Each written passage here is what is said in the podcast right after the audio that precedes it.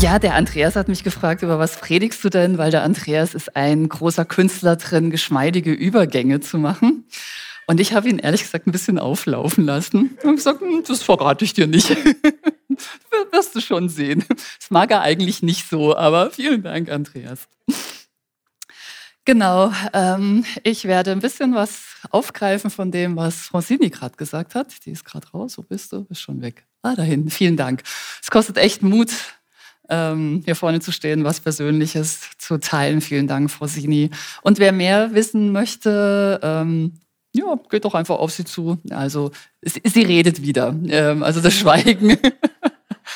Okay, ihr Mann schüttelt den Kopf. Ich weiß jetzt nicht zum Guten oder zum Schlechten. Jonas, vielleicht solltest du mal auf die nächsten Exerzitien gehen. Ne? Mal gucken. Familienexerzitien. Genau. Also vielen Dank einfach für dein, dein Mitteilen, was so auf deinem Herzen ist, was du erlebt hast. Und freuen wir uns natürlich, wenn, wenn Gott wirkt. Ähm, ich möchte da ein bisschen anknüpfen, aber zuerst einfach auch beten, dass wir gut da sein können, gut hören können und das, was Gott so für jeden persönlich hat, dass es einfach auch in unser Herz fallen kann. Vater, wir danken dir für diese Ach, einfach super geniale Einrichtung eines Sabbats, eines freien Tages, diesen Sonntag, den wir feiern dürfen, dass wir Zeit haben, dass wir jetzt Zeit haben, dass wir nichts anderes machen brauchen, als einfach hier zu sein, oder auch zu Hause dabei zu sein und wir jetzt einfach wach sein dürfen, offen, aufnahmebereit. Du schenkst uns immer wieder dein Wort, du schenkst uns deinen Geist, du siehst uns, du redest und lass uns alle das aufnehmen als Gemeinde, als Gemeinschaft, aber auch ganz persönlich für unsere Leben, dass unser Herzfeld einwurzelt und Frucht bringt. In Jesu Namen. Amen. Amen. So, ja, also Exerzitien, stille Tage, stille Tage im Schweigen, klar, logisch, bedingt sich irgendwie. Ähm, und eine der Aufgaben, die wir im Vorfeld gegeben haben, ähm, hat Francini schon erwähnt, das ist super, war eine, eine Bitte an alle Teilnehmer, schreibt doch mal so eine kleine Standortbestimmung. Wo stehst du im Moment so im Leben, vor allem auch in deinem geistlichen Leben? Und gibt es da vielleicht eine Sehnsucht oder eine Erwartung oder einen Wunsch, den du so an Gott hast oder auch an diese Zeit dieser Exerzitien. Und eine Teilnehmerin, die war da ganz klar, und das darf ich auch sagen, weil sie hat das auch frei verkündet, sonst ist natürlich auch alles seelsorgerlich und geheim. Und sie sagte, ich bin hier, weil ich wissen will, was soll ich für Gott tun? Was ist mein Auftrag für Gott? Da dachte ich, okay, ist schon mal gut, wenn man so eine sehr klare Erwartung hat. Aber ich meine, jeder, der mit Gott unterwegs ist, weiß ja, hm, also, du kannst es ja schon äußern, aber ob Gott halt genau so jetzt reagiert, schauen wir mal. Also, sie war ganz kraftvoll, dynamisch, die Kinder waren so aus dem Gröbsten raus. Und jetzt war einfach so die Frage, ich habe Energie. Gott, was ist so mein Ding? Was ist mein Auftrag? Wo soll ich Zeit, Kraft, Energie, Ressourcen einsetzen? Wie kann ich mit meinem Leben so einen Unterschied machen? Was ist Gottes Plan? Was ist denn so seine Berufung? Und ich möchte heute gerne mit euch ein bisschen über das Thema oder diesen Begriff Berufung, Auftrag, Sendung mal nachdenken, weil ich glaube tatsächlich, Berufung ist so zum komischen, überhöhten geistlichen Begriff geworden, der manche Leute furchtbar einschüchtert ähm, andere denken, oh, ich kann das Wort nicht mehr hören.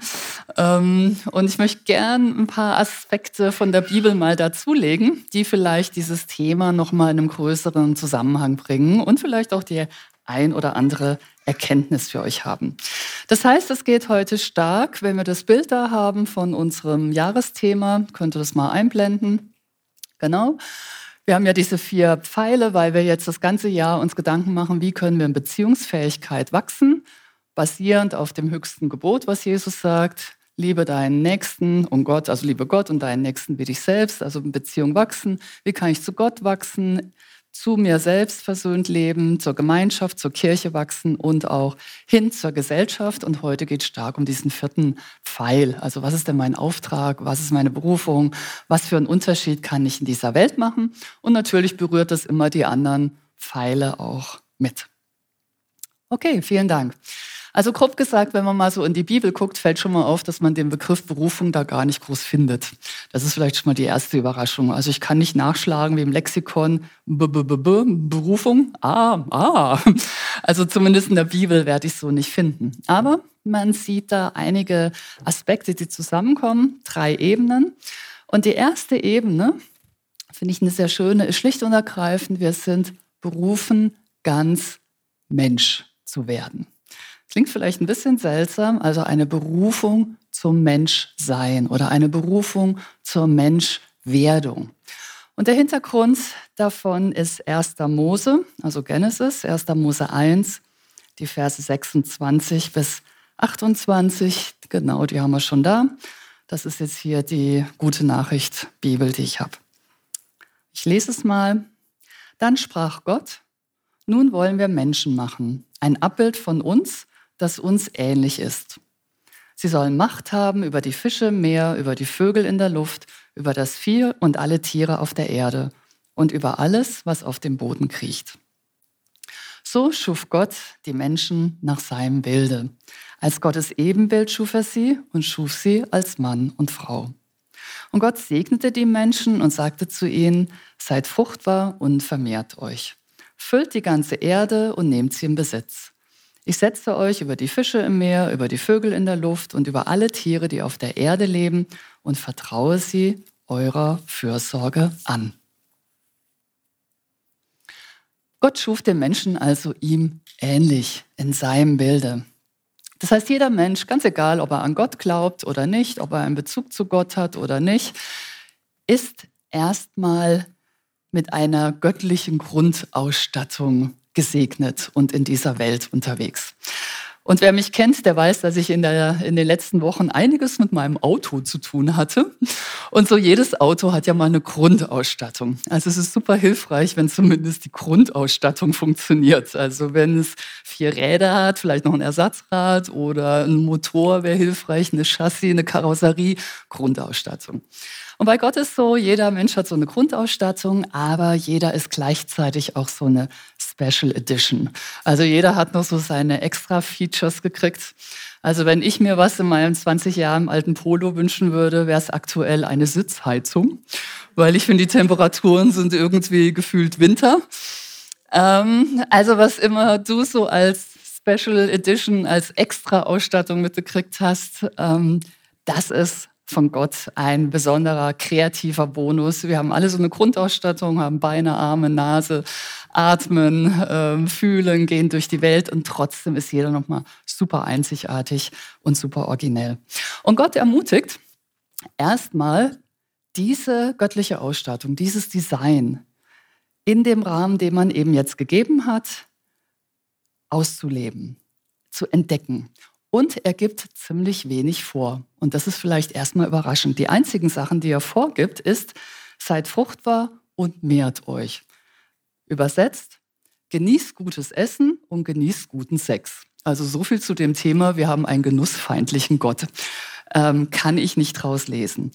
Und noch ein Auftrag, wir sollen über die Schöpfung herrschen, heißt es in manchen Bibelsetzungen. Besser wäre eigentlich zu sagen, in der Schöpfung herrschen, also eher der Gedanke äh, der Fürsorge, der guten Haushalterschaft, weil wir ein Teil dieser Schöpfung sind, also alles zum Wachsen und zum Blühen zu bringen.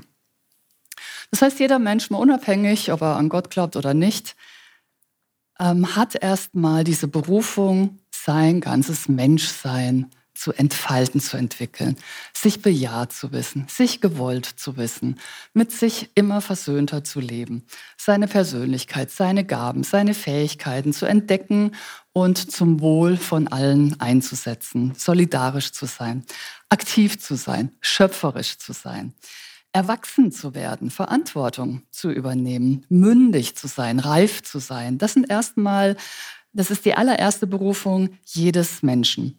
Auch zu bedenken, das hat etwas mit Erwachsensein und Mündigsein zu tun, dass man eines Tages sterben wird, dass das Leben hier einfach endlich ist und dass man mal für sein Tun und Lassen auch Rechenschaft abgeben wird. Das heißt eben in seine ganze göttliche Ausstattung, in sein ganzes Menschsein hineinwachsen und zum Guten für alle ausleben. Und Menschen, die sich danach ausstrecken, und eben, das müssen jetzt keine frommen Menschen sein, keine Christen sein, die leben oft ein sehr fruchtbares und ein ethisch auch oft sehr hochstehendes Leben. Und nicht selten taucht dann in so einem Leben früher oder später doch auch mal die Frage nach das auf, was ich jetzt so diese zweite Ebene der Berufung nenne. Ist es das eigentlich alles? Oder gibt es nicht doch eine geistliche, eine spirituelle Ebene, ohne die mein Leben begrenzt bleibt? Ist es wirklich nur diese eine Berufung, die die ganze Menschheit hat, oder gibt es da nicht noch etwas, was mehr ist und auch das Leben ähm, wirklich zur Fülle bringt. Denn die Fragen, die kommen ja, selbst wenn ich ein Mensch bin, der verantwortlich ist, der versucht, ein wirklich gutes Leben zu führen, gute Entscheidungen zu treffen, sich gut seinen Mitmenschen gegenüber zu verhalten, bleiben ja Fragen offen. Was ist denn eben mit der Endlichkeit des Lebens? Was ist denn, dass ich sterben werde? Was ist denn, dass die Menschen, die ich liebe, sterben werde, dass meine Eltern, meine Kinder, Freunde sterben werden. Und was ist denn eigentlich mit diesem Bösen, dem Scheitern, ähm, dem Dunklen in dieser Welt und auch der Erkenntnis, dass selbst bei allem Bemühen vielleicht, dass ich Gutes tun möchte und dass ich das auch wirklich von Herzen wünsche und dass ich mich dafür einsetze, dass ich doch auch, wenn ich ehrlich bin, erkenne, dieses Böse ist nicht nur außerhalb von mir, das Böse geht auch mitten durch mein eigenes Herz durch. Ich habe nicht nur böse, schlechte, dunkle, verwerfliche Gedanken. Ich bin auch durchaus fähig, sie auszuleben. Ich weiß nicht, wie es bei euch ist. Ich bin sehr fähig, das auszuleben. Setzt mich einmal an einem Auto an einem ganz schlechten Tag und dann guckt mal auf die Vorfahrtsregeln. Ich, ich bin einigermaßen okay, was das Fahren angeht, aber fragt nicht, was in meinem Hirn abgeht. Vielleicht kennt er das. Und das ist ja ein Kleinformat. Die Kriege sind nicht nur außerhalb von uns. Dieser Riss geht mitten durch unser Herz. Aber auch, was ist generell mit dem Bösen? Bleibt eigentlich das Böse ewig ungesühnt? Muss man einfach sagen, die Opfer von Krieg, von Not, von Leid, die haben halt Pech gehabt. Das ist halt irgendwie, ähm, ist halt irgendwie ihr Schicksal dumm gelaufen, im falschen Land geboren, zur falschen Zeit. Oder gibt es eben den Moment der Rechenschaft und der Gerechtigkeit, wo auch die Opfer zu ihrem Recht kommen, wo es mal endgültig eine Gerechtigkeit in diesem Kosmos gibt, wo man sich verantworten muss vor Gott. Und wenn das so ist, dann ist die große Frage, wenn es Gott gibt, wie steht dieser Gott zu mir? Weil dann ist es entscheidend, ob dieser Gott gut zu mir steht oder nicht. Dann ist es ganz entscheidend, bin ich bei diesem Gott angenommen oder nicht. Und diese Fragen, die können einen so ein bisschen auf den Weg des Glaubens bringen, dass diese Fragen einfach immer mehr so ähm, an die Oberfläche kommen. Und dann vielleicht hört man so diese zweite Einladung, die zweite Ebene der Berufung. Und das ist etwas, was klassisch Jesus sagt. Jesus spricht nicht von Berufung, aber eine seiner ersten Sachen, wenn er Menschen trifft, ist ganz oft, dass er sagt, komm, folge mir nach. Der Ruf in die Nachfolge komm, folge mir nach. Also komm in Gemeinschaft mit diesem Gott, lern diesen Gott kennen. Und das ist das Geniale, dass äh, Menschen sagen ja manchmal, ja, aber Gott weiß man nichts und keine Ahnung, hm, jeder denkt sich seinen Gott aus. Und das ist die Bibel sehr klar und sagt, nein, nein, nein, nein, du kannst ganz viel über Gott wissen.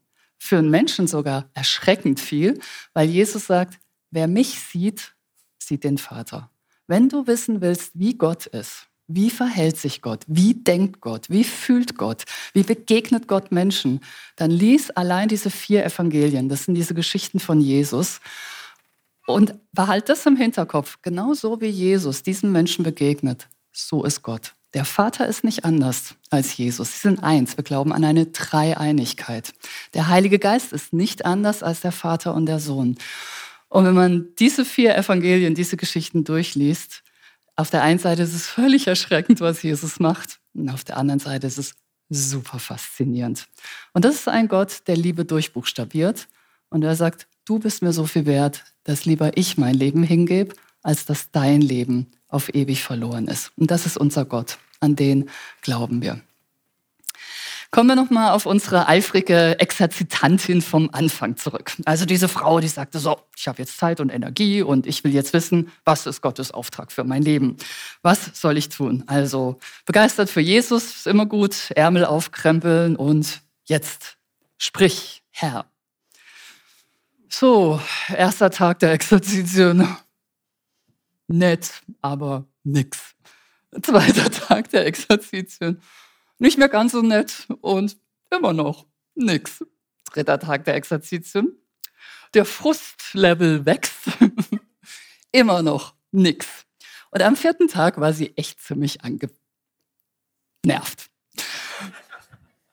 Also, Exerzitien sind blöd, Schweigen ist blöd, Gott ist blöd, die Begleiterin ist sowieso blöd, weil die blickt's ja nicht und gibt ihr die falschen Texte und, und begleitet sie nicht richtig und so. Und dann war aber in all den Texten, die wir so anbieten zum Meditieren und Betrachten, war ein Text die Speisung der 5000. Kennt ihr vielleicht große Wundergeschichte? Jesus sättigt viele Menschen. Und sie sah sich natürlich, ja, ich bin bei den Jüngern und ich bin ganz aktiv und so. Und dann ihre weiße Begleiterin, also es war nicht ich, deswegen kann ich auch mal ein bisschen Lobeshymnen verbreiten, sagte, naja, aber guck mal, wenn du diesen Text so meditierst, du könntest ja auch einfach mal gucken, wie geht's dir denn, wenn du mal nicht bei den Jüngern bist, sondern einfach in der Menge bist Du kriegst Brot, du kriegst Fische, Free Delivery, Freihaus, du wirst einfach versorgt. Und diese eigentlich eher simple Sache war so, bang, kennt ihr das? Wenn irgendwie eigentlich sind Sachen echt klar, aber sie kommen nie zum Offenbarungsgeschehen. Und auf einmal war so dieser Knopf bei ihr geplatzt, wo sie sagt, es reicht ja einfach bei ihm zu sein. Und ich muss ja auch mal gar nichts tun. Ich kann ja einfach mal Brot, Fische genießen, so. Und wenn ich genug genossen habe, ähm, ich wollte gerade sagen genießt habe, aber ich glaube, genossen ist die richtige Form. Wenn ich genug genossen habe, dann, wenn ich bei ihm bin, die Jünger waren ja auch nur bei ihm. Die wussten am Morgen ja auch noch nicht, dass sie am Nachmittag Brot und Fische austeilen. Hat ja auch keiner gesagt, oh, und deine große Berufung ist irgendwann in diesem Leben, wenn du 33 Jahre und drei Monate alt bist, dann wirst du Brot und Fische verteilen. War ja auch nicht so. Die waren einfach mit Jesus und dann gab es einen Auftrag. Das mag schlicht klingen, aber es ist eine super, super wichtige Erkenntnis, deswegen betone ich das ein bisschen. Die Berufung, die Jesus ausspricht, dieses Komm, folge mir nach, ist schlicht und ergreifend der Ruf in die Gemeinschaft. Das heißt, die erste Ebene ist so der Ruf, unser Menschsein zu entwickeln. Die zweite Ebene der Berufung ist schlicht und ergreifend, mit Gott zu sein. Und das ist in unserer individualistischen und leistungsbezogenen Zeit oftmals was, was man erstmal wieder sacken muss. Ja, daraus folgen Aufträge, natürlich. Daraus kommen verschiedene Sendungen, die unterschiedlich sein können. Aber Jesus beruft erstmal in die Gemeinschaft zu ihm. Und da möchte ich mal Markus 3 lesen. Das ist nach der Bergpredigt. Das war eine ziemlich lange Rede von Jesus. Viele, viele, viele Tausende von Menschen. Er geht nachts auf den Berg, er betet und am nächsten Tag aus den, den Anhängern, die schon da waren, holt er dann zwölf Leute zu sich, die ganz nah bei ihm sein sollten. Und das lese ich mal aus der neuen Genfer Übersetzung. Jesus stieg auf einen Berg und rief die zu sich, die er bei sich haben wollte. Sie traten zu ihm und er bestimmte zwölf, die er Apostel nannte. Sie sollten ständig bei ihm sein und er wollte sie aussenden, damit sie seine Botschaft verkünden und in seiner Vollmacht die Dämonen austrieben. Die zwölf, die er bestimmte, waren Simon, dem er den Namen Petrus gab, Jakobus, der Sohn des Zebedeus, Johannes, der Bruder des Jakobus. Diese beiden nannte er Boanerges, das bedeutet Donnersöhne, Andreas, Philippus, Bartholomäus, Matthäus, Thomas, Jakobus, der Sohn des Alpheus, Thaddäus, Simon der Zelot und Judas Iskariot, der Jesus verriet. Und an dieser Bibelstelle können wir zwei wunderbare Sachen entdecken. Das eine ist tatsächlich, zuerst kommt der Ruf zu ihm. Und zwar wird es zweimal wiederholt. Jesus rief die zu sich, die er bei sich haben wollte. Punkt, Punkt, Punkt. Er nannte sie Apostel. Apostolos ist einfach nur der Gesandte. Ist gar nicht so ein hoher Begriff. Also bei sich haben wollte und dann er nannte sie Apostel, also irgendwann sendet er. Und dann wird es nochmal wiederholt. Sie sollten was? Ständig bei ihm sein. Mhm. und er wollte sie aussenden. Das erste schlicht und ergreifend, bei ihm sein. Er will sie haben.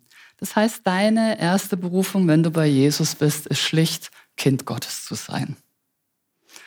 Das ist ziemlich einfach zu finden. Da muss man jetzt nicht ewig lang beten und überlegen. Ähm, klar, es braucht eine Entscheidung, will ich mit diesem Gott leben, das schon. Aber das ist erstmal die Berufung. Bürger, Teilhaber seines Reiches, Tochter, Sohn Gottes. Und da sind wir alle zusammen zu ganz grundlegenden Dingen berufen.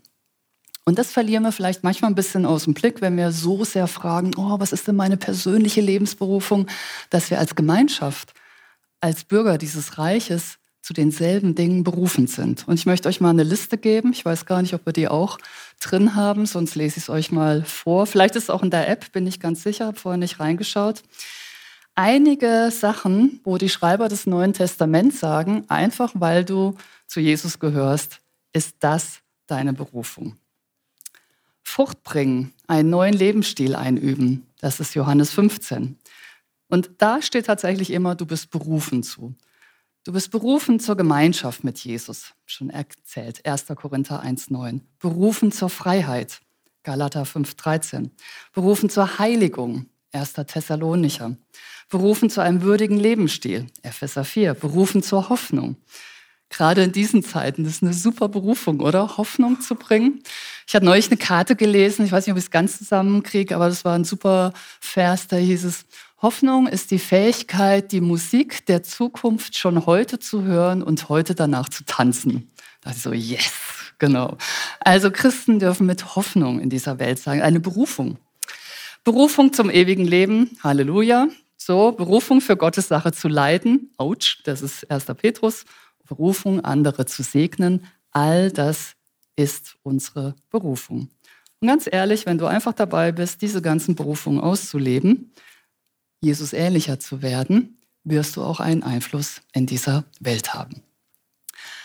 Und dennoch gibt es diese dritte Ebene, das, was wir vielleicht äh, spezifischer nennen. Ja, was ist meine Berufung? Was ist mein Auftrag? Was ist meine Sendung? Und da sehen wir auch aus dieser Stelle von Markus 3, die ich gerade gelesen habe, die zwölf Leute, die Jesus da beruft, das waren echte Chaoten. Also, wenn ich mir ein Dream Team zusammenstellen würde, es wäre definitiv anders. Also, zum einen sind es Leute aus Galiläa. Ja, also Galiläa war schon eher mal so ein ziemlich der verrufene Landstrich.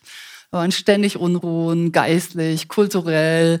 Ähm, ständig hat sich einer da, hat da einer aufgemuckt, Rebellion. Und die frommen Jerusalemer, also die fanden Galiläa schon ein bisschen seltsam. Kennt ihr Asterix? Gibt es irgendwelche Asterix-Leser? Hm. Also ihr kennt euch Galiläa so ein bisschen als das rebellische, so, also wer so aus Galiläa kam, nicht gut. Außerdem hatten die einen komischen Akzent, aber ich meine, für uns als Partner ist das eigentlich Wieso komischer Akzent? Wir reden Hochdeutsch, ist klar. Ähm, es waren ziemlich normale Mittelschichtsleute. Also jetzt Fischer und Handwerker waren jetzt nicht bei den Ärmsten, aber es waren jetzt auch nicht super gebildete Akademiker. Nicht besonders reich, nicht besonders gebildet, nicht besonders angesehen irgendwie drin. Aber die Typen hatten total unterschiedliche Werte, total andere Einstellungen und total andere Charaktere. Also Petrus impulsiv, Thomas zweifelnd, ähm, die Donnersöhne, Jakobus, Johannes. Man weiß nicht so ganz genau, was Jesus mit Donnersöhne meinte, aber ihr die Kinder habt. Wenn ihr zu euren Kindern, zu euren zwei Jungs sagt, Oh, ihr Donnersöhne.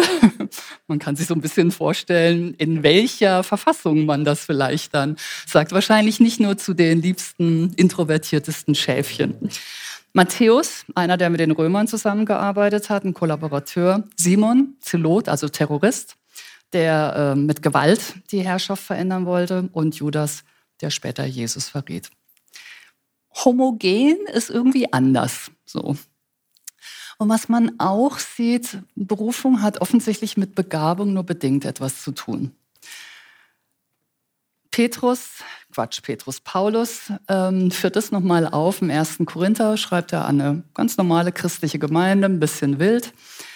Und da sagt er, 1. Korinther 1, 26, 27, Seht euch doch einmal in euren eigenen Reihen um, Geschwister. Das könnt ihr nachher beim Kaffeetrinken gerne tun. Schaut euch mal an. Was für Leute hat Gott sich ausgesucht? Das ist der typische Gedanke eines Pastors am Montagmorgen. Denkt, meine Güte, Gott, was für einen Zoo hast du dir hier zusammengestellt? Und man gehört ja mit dazu. Was für Leute hat Gott sich ausgesucht, als er euch berief? Es sind nicht viele kluge und Gebildete darunter, wenn man nach menschlichen Maßstäben urteilt.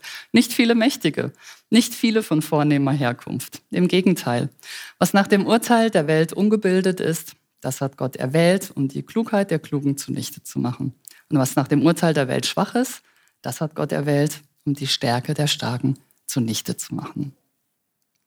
Und das ist eine ganz, ganz wesentliche Erkenntnis, weil Paulus sagt hier, selbst deine, nicht selbst, deine Schwäche und selbst deine Schuld oder Verletzung, sie disqualifizieren dich nie für Gottes Auftrag, für seine Sendung. Niemals.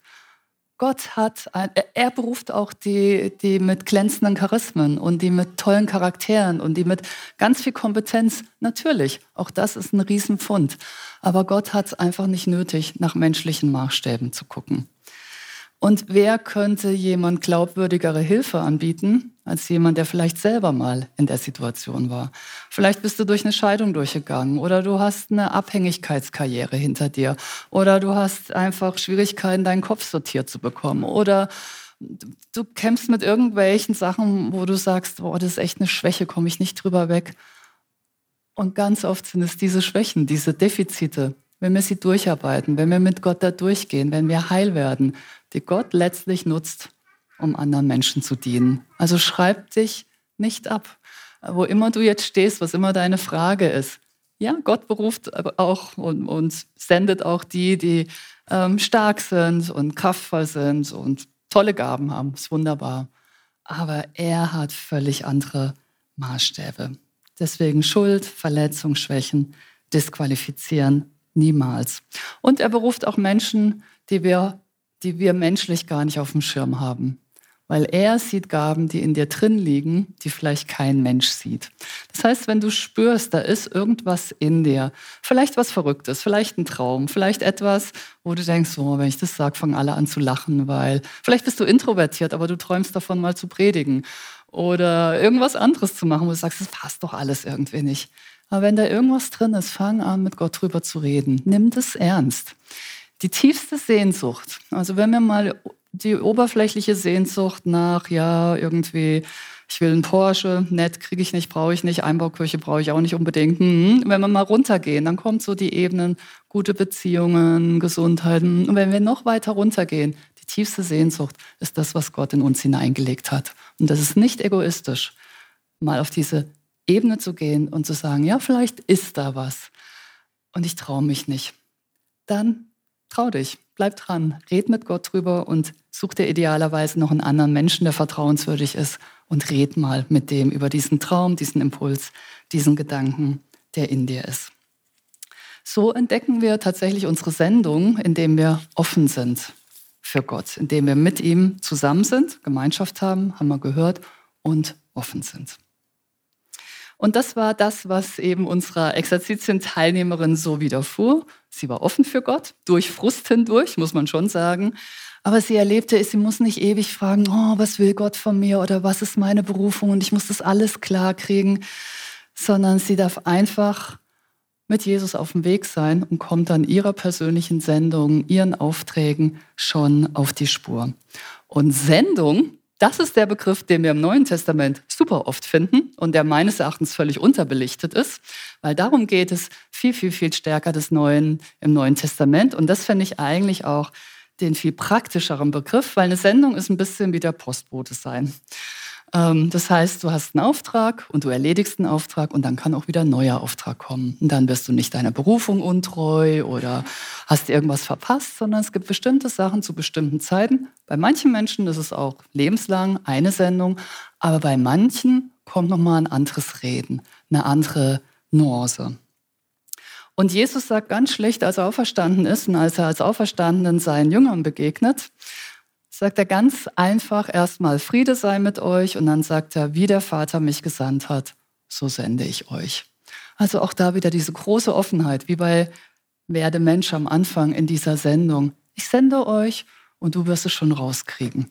Und ganz oft ist das, wo du im Moment drin bist, tatsächlich deine Sendung, deine Arbeitsstelle. Oh, ich bin nicht einfach Werktätiger von hm, Firma, ich bin gesandt in diese Firma. Meine, manchmal kann es ja helfen, wenn man so zur Firma fährt, im Auto, im Fahrrad, so kurz nochmal zu sagen, hm, hier kommt euer Gesandter. Ich wollte es nur nochmal für mich klarkriegen. In deine Familie, in deinen Freundeskreis. Du bist eine Gesandte, ein Gesandter. Und das ist ziemlich cool, weil der Gesandte hat dieselbe Vollmacht, dieselbe Autorität, dieselbe Wirkmacht wie der, der sendet, weil er nicht in seiner eigenen Autorität unterwegs ist, sondern in der von dem, der sendet. Also du bist mit viel Autorität unterwegs. Und ich höre immer wieder Geschichten, wie tatsächlich gerade am Arbeitsplatz Platz Gott durchkommt. Und er sagt ja nicht, werde Salz und Licht, sondern er sagt, du bist Salz und Licht. Du bist es. Einfach weil du da bist, bringst du diese göttliche Sendung Autorität mit.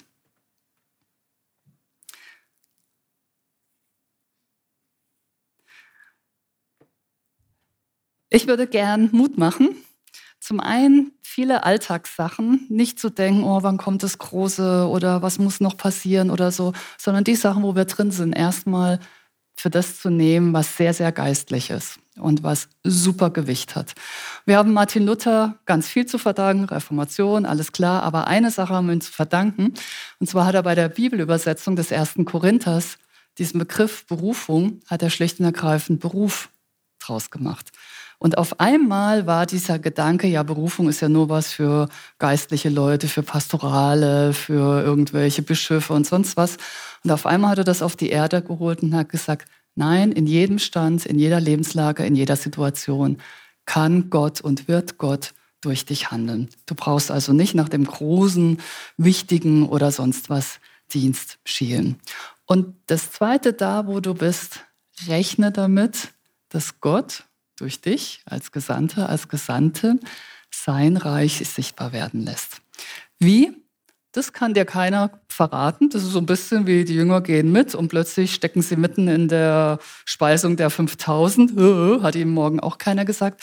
Und dafür gibt es den Heiligen Geist. Und deswegen ist auch so wichtig, dass die drei gleich sind, weil die Impulse wirst du an der Arbeit, in der Familie, im Gehen haben und dann drauf zu hören und zu leben. Ich hatte, und damit schließe ich die Predigt dann, ich hatte, als ich ähm, so Richtung Abitur dann ging, wir hatten ja noch 13 Jahre Zeit, und dann kommt ja irgendwann mal die unangenehme äh, Tatsache, so langsam geht die Schulzeit zu Ende, du solltest jetzt mal wissen, was du tust. Und mich hat nichts so wirklich interessiert. Äh, also Schule fand ich ganz gut, aber ansonsten fand ich die ganzen Berufe nicht so besonders. Handwerklich bin ich nicht begabt, technisch bin ich nicht begabt, IT-mäßig bin ich nicht begabt. Also viel ganz viel sportlich bin ich nicht. begabt. Also ich habe alles schon mal, wo ich nicht begabt bin. Und kennt ihr diese Berufsfindungstests beim Arbeitsamt? Also bei mir kam immer raus, ich soll Tankwart werden. Das passiert wahrscheinlich, wenn man zu oft sagt, ich bin nicht begabt, nicht begabt. Also ich habe wahrscheinlich gesagt, ich arbeite gern mit Leuten und ich will nicht den ganzen Tag sitzen. Und ich glaube, dann kommt immer Tankwart raus. Also in unserer Klasse gab es ganz viele, die Tankwart werden sollten. Soweit ich das mitgekriegt habe, ist keiner von uns Tankwart geworden. Aber das war irgendwie dieser Berufstest. Naja, dann dachte ich so, naja, eigentlich, was ich gern werden würde, wäre schon so Pfarrerin. Also ich kam aus der Landeskirche, habe der sehr viel zu verdanken. Wir hatten tolle Pfarrer, bin da zum Glauben gekommen. Aber irgendwas intuitiv hat gesagt, na, ich weiß nicht, mit diesem Studium, ich war gerade so 18, 19, ähm, ich glaube, das packe ich nicht. Das tut mir irgendwie nicht gut. Ich hatte keine Informationen drüber, es war mehr so ein Gespür. Und dann sagte eines Tages mein Lehrer, ja, was wollt ihr werden? Ich so, keine Ahnung und sag so blödsinnig hin, ach, ich werde mal Handelslehrer, also so wie er. Und dann sagt er, Sonja, das kann ich mir bei Ihnen sehr gut vorstellen. Uh, okay. Auf jeden Fall, ich bin, habe das alles geparkt, habe studiert, Wirtschaftspädagogik Mannheim, bin Handelslehrerin geworden, Berufsschullehrerin, BWL studiert, Pädagogik, Deutsch, war super. Studium war eine tolle Zeit. Also wir haben irgendwie auch studiert, aber eigentlich haben wir viele andere nette Sachen gemacht, unter anderem christliche Hochschularbeit. Dass wir alle unsere Diplome gekriegt haben, ist echt eher ein Wunder. Und dann habe ich Schulbücher gemacht, alles toll, war dann irgendwie Ende 20, Anfang 30, Ichtus-Gemeinde und dann, also Ichtus ist eine Schwestergemeinde zu hier, und dann fragt mich der damalige Pastor, ob ich nicht ähm, die Seiten wechseln wollte, nicht ehrenamtlich, sondern hauptamtlich in der Gemeinde. Und das habe ich gemacht und auf einmal habe ich gemerkt, Mist, jetzt bist du Anfang 30 und jetzt musst du dich irgendwie entscheiden. Ist es vielleicht doch, was du ganz mal mit 18 gedacht hast, oder ist es Schule? Und das Doofe war, mir hat beides Spaß gemacht. Das war dann so witzig, deswegen erzähle ich es. Also ich habe dann so ganz ernsthaft, wie man es kennt. Ne? Also es gibt ja das Check-up-Seminar, das gab es damals schon, aber vier Tage lang. Also wenn schon, dann XXL-Version. Ne? Ich wollte ja auch alles richtig machen. Bin zu dem Seminar. Persönlichkeit und Gaben und Fähigkeiten. Und was ist mein familiäres Erbe? Und was hat Gott schon alles gesprochen? Und ich kann ja schon sehr gewissenhaft sein, also ganz gewissenhaft dran so. Und natürlich gebetet. Also ich weiß nicht, im Fasten, das ist ja, aber, aber ich war schon ziemlich ernsthaft. So, okay, was soll ich tun? Und so wichtige Frage. Und soll ich Pastorin werden? Und oh, das wird mein ganzes Leben ändern. Und ich meine, nebenbei gesagt, Fußnote, also Handelslehrer werden nicht schlecht bezahlt, also einigermaßen okay. Wir haben ja hier einige Pastoren werden richtig rattig schlecht bezahlt. Also das war schon auch ein bisschen ein Grund. Und als Handelslehrer ist man verbeamtet. Und meine Mutter natürlich so, oh nein, Kind, geh in die Schule. Klar, Eltern. Also auf jeden Fall, es war ein Riesenthema für mich, ganz groß, gab keine andere Frage, gebetet, gefastet, alles mögliche und so. Den Herrn gesucht. Und dann kam die Antwort Gottes. Er sagte einfach, du kannst gern beides machen, aber wenn du gerne Theologie studieren möchtest, freue ich mich darüber. Und ich so, what? Das ist jetzt die Antwort auf meine super gewichtige, lebensentscheidende Mega-Frage. So, Gott sagt, beides ist okay, aber wenn du gerne lernst und wenn du gerne Theologie studieren möchtest, weil das war gerade die konkrete Frage, freue ich mich drüber. Ich habe also ein bisschen mehr, Herr, wo bist du? Rede, wie ist meine Zukunft? Ich muss eine Vision malen. Ähm, ich habe ein Seminar belegt, ich muss ein Bild hinterher abliefern. Hatte ich alles nicht. Und dann habe ich es meinem Mentor erzählt, der hatte Gott sei Dank viel Humor, war ein weiser Mann. Und dann sagt er, ja, dann mach das doch jetzt einfach mal. Ziemlich banal. Und dann habe ich Theologie studiert und in all dem, was später kam, also Gott hätte es nicht besser zusammenbringen können, als erstmal das eine und dann das andere. Und jetzt kann ich beides miteinander verbinden. Aber ich musste so lachen über Gottes Humor, so, du darfst auch selber mal entscheiden. Und es ist völlig in Ordnung. Und ich bin dabei und es ist alles gut. Und hör mal auf das, was macht dir Spaß. Sehr banale geistliche Erkenntnis. Ich würde gern beten. Und zwar, ich habe noch so vom Lobpreis irgendwie den Impuls, da hatten wir das eine Lied gesungen mit Heilung. Das war irgendwie ziemlich am Anfang. Ich würde gern einfach beten für Menschen, die im Moment gar nicht auf dem Trip sind mit Berufung und Sendung und so, sondern die sagen, mein Leben ist eigentlich im Moment nur katastrophal. Ähm, das ist gerade gar nicht meine, gar nicht meine Frage. Aber ich habe so das Empfinden, dass Gott heute schon heilen möchte. Wir glauben, dass Jesus derselbe ist, gestern, heute in alle Ewigkeit. Das ist eins der, der Foursquare großen Begriffe aus dem Hebräerbrief. Und einfach, dass Gott da was wegnimmt, so dass du auch wieder mehr in die Zukunft gucken kannst, mehr gucken kannst. Wo ist Gott in meinem Leben? Wo geht's hin? Und ich möchte gerne für eine andere Gruppe beten, die das Empfinden haben, Gott hat was zu mir gesprochen in der letzten Zeit. Oder ich bin an einem Punkt in meinem Leben, wo ich merke, mir geht es ein bisschen wie dieser Exerzitantin. Eigentlich habe ich, könnte ich auch noch mal was neu machen oder anders machen oder mich noch mal orientieren. Ähm, ich merke, da ist so ein bisschen was, was kribbelt. Es ist irgendwas, was, wo ich spüre, Gott redet noch mal. Vielleicht über eine neue Sendung. Ähm, also eben Berufung ist ja eher das Sein mit ihm. Vielleicht geht eine Sendung, ein Auftrag zu Ende. Vielleicht spürst du, da geht was zu Ende, es kommt was Neues. Und das ist so die zweite Gruppe, für die ich beten möchte. Wir machen das nicht so oft, aber manchmal kann es helfen, und du musst es nicht, das ist zwischen dir und Gott, nicht für mich. Manchmal kann es helfen, aufzustehen, wenn du zu der einen oder anderen Gruppe gehörst, einfach so mehr als, okay, Gott sieht mich wirklich, ähm, aber ich stelle mich auch zu meiner Realität, so wie es jetzt für mich ist. Das hat mehr was mit innerpsychisch zu tun als mit ihm. Das heißt, wenn es für dich eine Hilfe ist, kannst du gern einfach auch aufstehen in dem als Bekenntnis, okay, ich mache das Gebet zu meinem eigenen und ähm, ich bin auch gemeint und halte mich mit meiner Frage Gott hin.